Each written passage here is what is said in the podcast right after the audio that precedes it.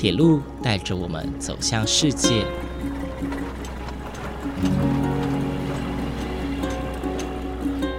现在，欢迎和我一起来到鬼世界，由正声广播公司台中台制作，胡浩辰主持。欢迎收听，欢迎来到鬼世界。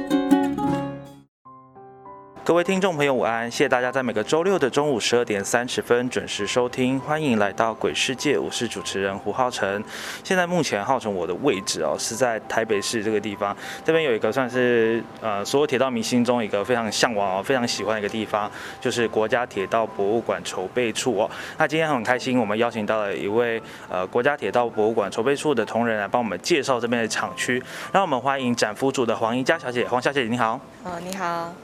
好，那么今天呃黄小姐要带着我们认识国家铁道博物馆筹备处哦，这个算是历史很悠久，但是有很多宝物的地方。那接下来我们就请黄小姐来一一帮我们介绍这边的展区。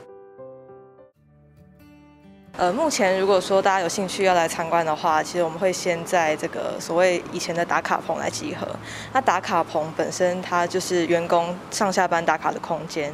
那它的棚架呢，其实我们呃根据这个。考据发现，还有以前老员工们的呃口述，他们说这个现况其实它的这个棚架是由这个二战之后，然后一直延续至今的。然后它的棚架的呃物件的样式，其实就是使用呃以前的铁轨来制成。那在就是接合处的地方，大家可以看到就是有一些呃半球形凸起的东西。那这个其实就是使用铆钉去结合的形式。铆接的形式在一九三零年代算是蛮常见的一种呃。做法，但现在的话，大多是使用螺栓去处理的。那这个铆接的形式，等下进入到工厂里面，不管是主力工厂啊，或是一些比较呃早期的车辆，其实也都可以看到这种铆接的痕迹。那打卡的形式，其实根据不同年代也有不同的变化啦。最早的时候是每个员工会有一个专属的工牌，那工牌上面可能会依据不同的这个呃所在的厂区的。的名称，所以会有一些英文字母的代码，以及他们员工编号会骑在上面。当我们要上班的时候，就是从这个地方把自己所属的这个工牌取下，放到所属的厂区，下班再把它挂回来。对，那当然后续的话，也就是有因应就是时代的变迁，有变成是使用呃双面的打卡纸，用打卡钟来打卡，或者是员工识别等等的方式。是呃，这个地方哦，刚刚闹出了一个小笑话，在黄小姐跟我们讲之前，我一直以为这个打卡棚是现在游客打卡的一个地方，但是这个是在早期这个地方的员工们上下班哦打卡的一个地方，就像是我们现在插打卡钟啊，或者是用指纹辨识等等的方式哦，他们上下班的一个证明的地方哦。那这个地方还蛮特别，因为他刚刚黄小姐刚刚有说，这个地方是使用过去的铁轨去制作的，那还有加上早期很流行的铆钉设计哦，所以这个地方看起来呃。虽然有点斑驳，但是是非常具有时年代的感觉哦。是，那呃，其实我们还有特别算是呃还原了我们从老照片上面看到的努力增产报国啊、准时上班下班等等的这些标语。那等下进入到工厂的时候，其实也可以看到台铁他们依据不管是呃安全上面的考量，或者是一些呃。整个工作效率上面的考量，而会有到处都会出现很多有趣的标语。好，那么接着我们就往下一个地方前进了。这个地方算是我们进入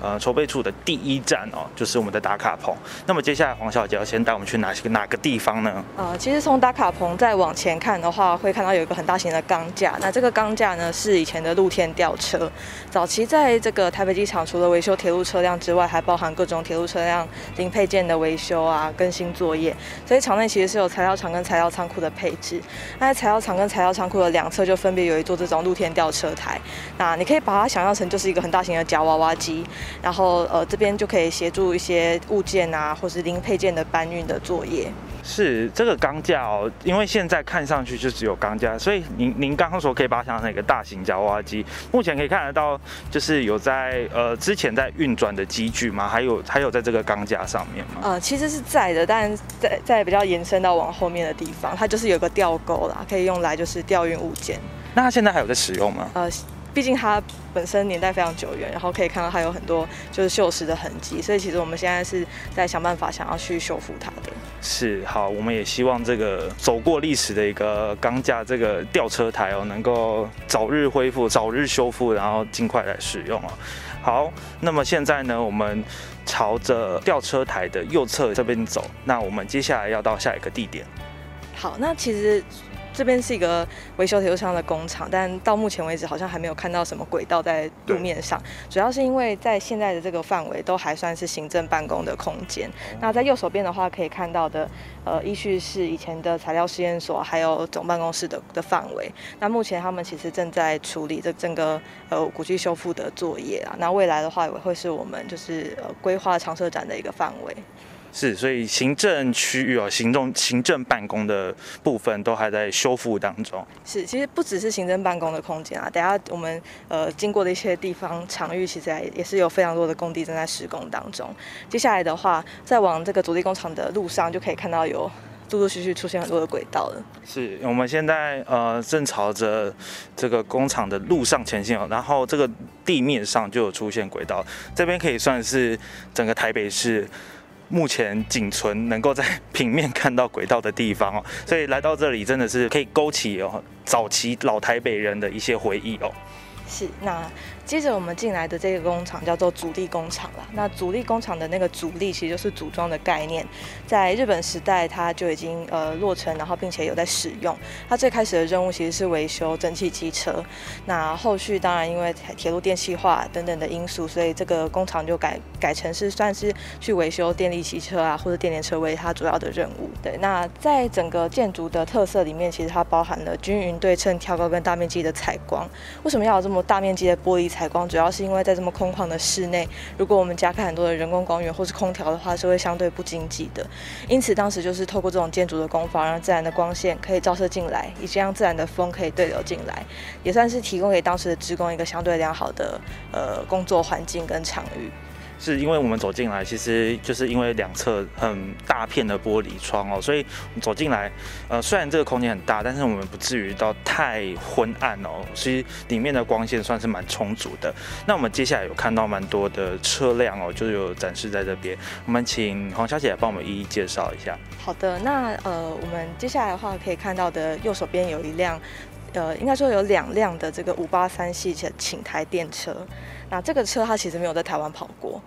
对，它是呃日本他们送给台湾的。一个车辆，那五八三系请台电车，它的特色就在于说，它其实是呃一种请台坐席可变电车。它在白天的时候呢，就是一般的坐席车；到了晚上，它的坐席可以分成卧铺，所以旅客就可以在上面睡觉休息，起床就到达目的地。那其实台湾过去也是有卧铺车的行驶啊，但是后来就是比较可惜，并没有把它保存下来作为典藏使用。那这个五八三之所以可以在这里，其实是二零一七年的时候，在文化部的努力之下，这个 JR 东日本旅客。铁道株式会社把两辆的这个五八三系型台电车送给台湾，一方面是因为它内部座椅翻转的形式其实跟过去台铁的双层卧车是很类似的，所以呢，它可以作为我们不管是空间配置啊，或是历史的参考，也可以稍微弥补我们就是看不到台铁这种卧铺车的缺憾啦。对，那我们未来也会持续的推动这种跟铁路文化资产相关的国际合作。这台列车的配色很美哦，它这个配色其实浅色的部分算是有点算淡黄色的一个颜色，那上面它就是以呃深蓝色的配色，所以这算是黄蓝搭配的颜色。在台湾的列车来说，这个配色也比较少见，所以如果我觉得有一天哦，这个列车能够在台湾奔跑的话，我觉得也算是一个会是蛮特别的一个体验哦。是呃，不过必须要就是拉回现实，就有点可惜的是，毕竟因为日本他们的呃电联车的电压跟台湾就是不一样，所以其实它也不太有机会在没有任何改装的情况之下，呃，在台湾的路线上面行驶。对，但是虽然这边是呃台湾没有跑过的电联车，但我们在旁边放了另外一辆是台湾第一代的自强号，也同时是最早的电联车。那这个是 EMU 一百型的自强号。那这个 EMU 一百型自强号，它是在一九七八年的时候登场于台湾，然后是由英国的通用电气公司所生产的车辆。那在一九七八年的时候，他自己自强号这个名义行驶在台北到台中之间。一九七九年的时候，台湾的西部铁路干线电气化通车之后，它更是以最高时速一百二十公里，创下了从台北到高雄只要四个小时再加上十分钟的记录，算是当时呃新一代的招牌列车啦。那看它的外观涂装，其实。也算是蛮典雅的一个样貌。原先它其实就是由三种不同深浅的棕色组成，包含它的车头也是。对，那它不管内装的样式啊、隔音效果、乘坐的舒适度跟稳定度都是非常好的。对，因此有人称它叫做英国贵妇啦。对，那后来为什么它的车头会被涂装成这样子的大家比较熟悉的样貌？其实是因为在后来发生了一个头前溪桥事故，在这个事故当中，就是呃有一列北上的自强号在经过新竹附近。撞上了重越平交道的卡车，那就是造成列车翻覆、跌落河床，还有一些伤亡。那因此呢，台铁就下令将所有一百型的车头、车尾都涂装这种黄底红条纹的警戒色，我们昵称它为猫头鹰纹。或者其他电联车等等的也都比照办理了，就是希望可以避免再发生类似的意外。是是是。对，我们现在看到的这一台是应该是第四号了，EMU 一百型，对吗？呃，电联车的概念就是它可能要有。一个编组啦，才是可以完整移动的单位。那每一辆车，它可能都会有分别负责不同的功能。那原则上，EM 一百型它是五辆为一组，五辆里面包含了驾驶电力车，然后马达车，两辆拖车跟驾驶拖车。那呃，我们在主力工厂展示的这辆 ED 一零四，它其实是一辆驾驶拖车，所以它呃五辆为一组的话。其实它应该就会是 E P 一零四，然后 E M 一零四，然后两个 E T 一零四跟一辆 E D 一零四，OK，这样子合在一起。就是每一台每一台虽然说有五个车厢，但每一台五个车厢的功用都不一样。是，那原则上像刚刚提到的 E P 车一批车就是驾驶电力车，上面就会有机电工可以跟架空线接触，然后把这个电力运输到整列车厢来使用。这台呃真的是英国贵妇，因为它整个，我觉得它包括它的颜色跟它的整个车车型哦的曲线，我觉得都是一个。可能在台湾算是一个前所未有的一个突破，在当年啦，在当年是一个前所未有的突破，所以其实我觉得这辆车能被保存下来也是一件蛮好的事情哦。虽然说大家可能现在比较追求速度，呃，可能像泰鲁格啊、普悠玛之类的车辆，但是其实这样的车辆不仅在台湾的交通史上创下了一个革命性的代表哦，而且在整个美学上也是一个呃，算是一个独特的一个显现哦。是。那呃，其实我们铁博这边确定会入场的就有九辆的 E M 一百型啦，然后这一辆在主力工厂的，其实我们也稍微有整整理它的内装，然后在一些活动啊或者是导览的时候，也有机会可以让大家上车去稍微体验一下。哦，好，太好了，我们拭目以待。好，那接着我们看到有一辆哈，它的车身上面有写上泰文，对，泰文。这一辆是泰国首车。那为什么泰国的首车会在台北机场？其实是因为它是由台北机场这边制造、生产、外销到泰国的车辆。对，其实我们这个台北机场里面曾经有一个工厂叫做新车工厂啦。在新车工厂，它最开始的任务其实是处理木造客车的钢体化，当然它也有就是呃生产新车。那根据季度呢，我们这边曾经生产。的新车包含了五百四十八辆的客车跟一千六百六十辆的货车，算是当时台铁车辆国产化的一个见证。那一千六百六十辆的货车里面，其实就包含了一百辆的泰国首车。在一九六三年的时候，泰国有一场铁路车辆的国际竞标案，当时有九个厂商，嗯，他说九个国家，总共二十二个厂商去参与那个竞标。那后来呢，是台北机场这边胜出。那一九六五年的时候，一百辆的首车就经由基隆港海运到泰国曼谷。那他在泰国呃使用大概有五十多年的时间之后，就陆续的淘汰非遗了。那我们在前几年的时候就买回了两辆，算是它回家回娘家这样子。那我们要如何证明这个车辆是我们做的？其实这个车上面都会有车体名板，名板上面就会记录这个它的生产厂商的名称，还有制造的年份。那在阶梯的部分就可以看到有一个椭圆形的车体名板，有我们台铁的 logo，然后还有一九六五的制造年份。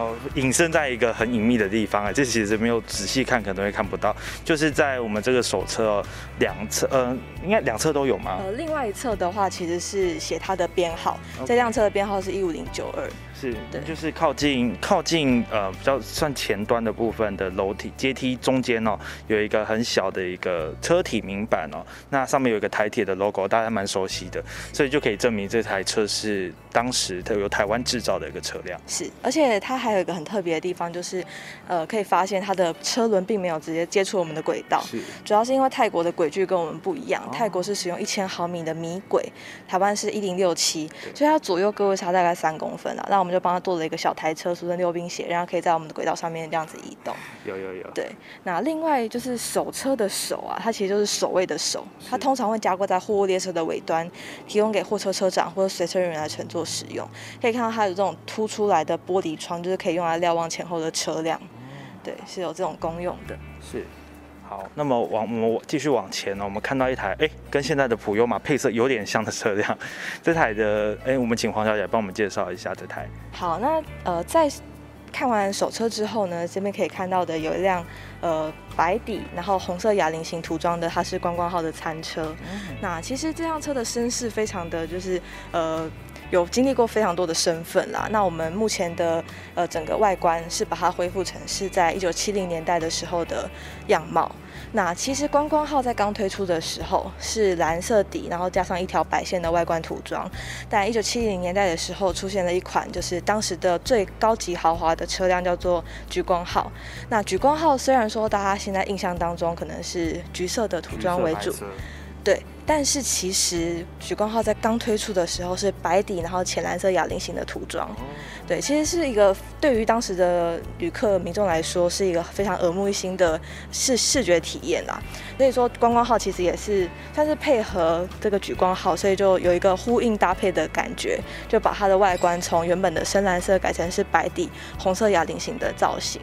虽然说它呃这辆 DC 三二七五一号的观光号餐车，它其实呃，有很多的，算是后后来有因应不同的功能而有不同的身份。例如说，在观光号结束服务之后，它其实有曾经担任过举光号的客车，以及呢，呃，台铁他们调整这个餐车的服务，把原先就是呃很高级那种餐室的格局，变成是那种自助餐室的新式餐车啊、速检餐车。当然，最后他其实在台铁完全没有餐车服务之后，他又把这个车辆变成是坐席客车，也就是所谓的餐改车。那在餐改车的等等的这些历程当中，其实它整个车体的结构也有一些调整了。所以现阶段我们在内装的方面，呃，是希望可以尽可能的重现一九六零年代的餐车样貌，但就是呃整个车体结构的部分，其实我们有特别为它做了一个模型，来就是让告诉大家说，它其实最原始的时候的这个车体结构或是窗户的形式是长什么样子。是，我们现在可以透过窗户看到里面的内装哦，呃，其实里面有摆的像是花束啦，像水壶啊等等，然后可以感受得出来，其实里面现在呃把它改装的是就是以前餐车的样貌。那我们有没有机会能够进入到里面看呢？呃，其实如果参加我们的例行导览跟摄影专场的话，是可以让大家上车去一览，就是我们所布置的呃餐车内装的。对，那其实餐车内装的这些桌面的摆饰，我们都是根据当时的老照片去查找搜寻，就是呃样貌很类似的款式。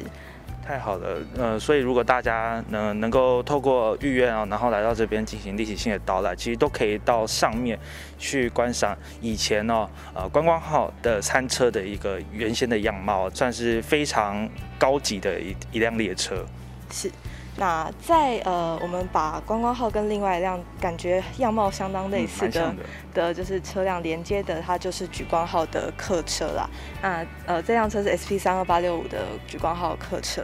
那这辆车的外观呢，我们就是把它恢复成是就是莒光号整车购入从日本原装进口的的样貌。那内装的部分，其实呃，如果搭乘过莒光号的朋友们可能会知道说，现在的座椅大部分是那种花花绿绿的的彩。的样貌跟就是颜色，但其实，在呃根据考证，就是一些老照片啊，还有就是我们直接从以前的座椅的旁边饰条里面的一些残迹，发现其实最开始的时候是那种深蓝色的羊毛绒布。对，所以我们就把它就是恢复那个呃座椅的样貌之外，还做了这个枕巾啊等等的呃复原，以及我们还有复原几个那个年代所呃很特别的一种服务，叫做服务铃。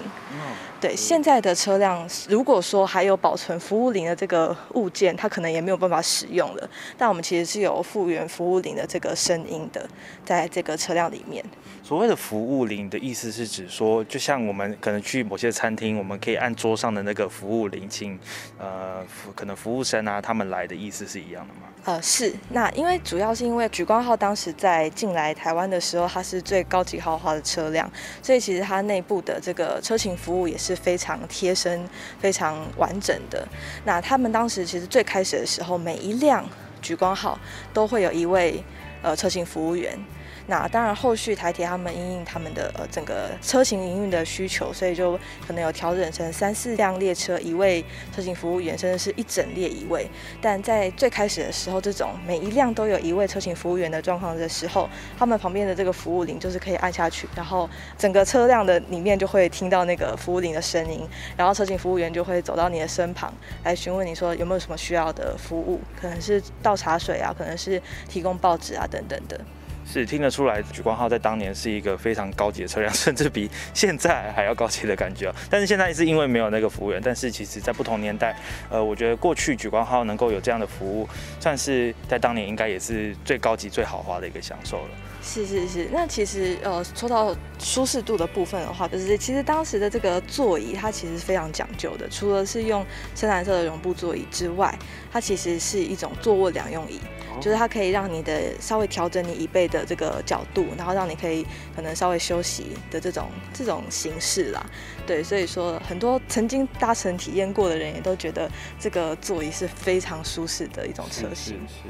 好。那我们看到了这一台哦，莒光号最一最原始哦，最 original 的莒光号，这个颜色呢，现在在台湾的列车上应该也是不太能见到哦。这个颜色非常的简洁哦，那但是又非常的典雅，又以白色为底，蓝色哑铃的涂装哦。我觉得整体看下来，这个莒光号，我如果是现在，应该算是一个呃，可能是观光列车等级的一个服务哦。是，那其实莒光号之所以后来又变成橘色的涂装，也是配合这个呃电气化的关系。那台铁就把就是牵引这个车辆的车头，以及它这个莒光号的整个列车都涂上成是橘色的样貌，就不再有这种这种的样式了。好，这蛮可惜的。那我们继续往前，我们看到了呃中间有一辆是对号车。那我们再往前呢，我们看到这台呃三二七零六。我们请黄小姐来帮我们介绍一下这台。好，那这辆 TP 三二七零六的呃通勤客车，其实通勤客车的概念相对就是城际列车啦。城际列车可能就是我们会从台北到高雄这种搭长途的运输，但通勤的话，可能就是大个两三站啊就下车这种比较短程的为主。所以说，其实对于通勤客车来说，它能够载越多人越好。嗯，所以可以发现它里面的这个座椅的配置是两条对坐的长椅。是。对，然后其他的话都是立位，就可以载非常多的人。然后相对于刚刚看到的举。光观光甚至是自强号，其实它有一个很大的特色，就是它的窗户是可以开的。哦，对。那怎么决定窗户可不可以开？其实就是取决于它里面有没有空调设备。如果说是有空调的话，它一定都是没有办法开的窗户。但这里这个可以上升的上升开启的窗户的话，它里面就是有配置这个电风扇，是。然后它其实蛮贴贴心的，就还有那个百叶窗可以用来遮遮阳来使用。那这个呃三二七零六号，它其实算是呃以前曾经有在淡水线上面运行的一种车辆，它本身其实是单扇自动门的车辆。那这个单扇自动门其实就常常会有就是一些故障的的可能发生，所以可以发现它有多一个链条，就稍微就是可以维护在运行时候的一个安全性。我们前阵子哦，马天堂看到一些历史老照片啊，就是淡水线驶出末班车的时候，我们那时候可以就可以看到。诶，很多相关的像是这样的车辆哦，就是存在在淡水线以前的一些老照片当中哦，算是一个回味。但我们现在真实看到了哦，那这个就是曾经行驶在淡水线上面的呃一辆通勤客车。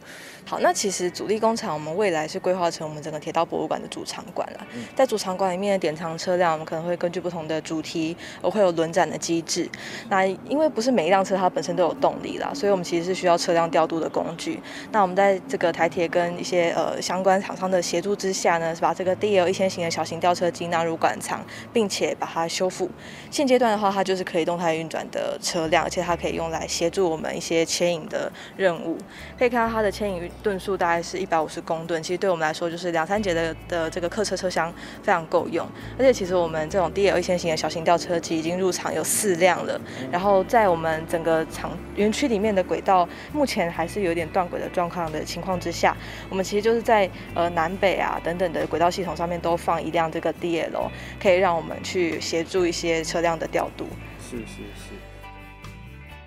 今天我们参观了铁道博物馆的打卡棚和主力工厂，我们也看到了许多的经典车辆。这些车辆啊，都曾经是在台湾红极一时的车辆，不仅在大家的心中有着独特的地位，在台湾的铁路史上也有着特别的意义。如果想听更多国家铁道博物馆筹备处的亮点，请记得锁定下周同一时间的《欢迎来到鬼世界》，我们下周再见喽，拜拜。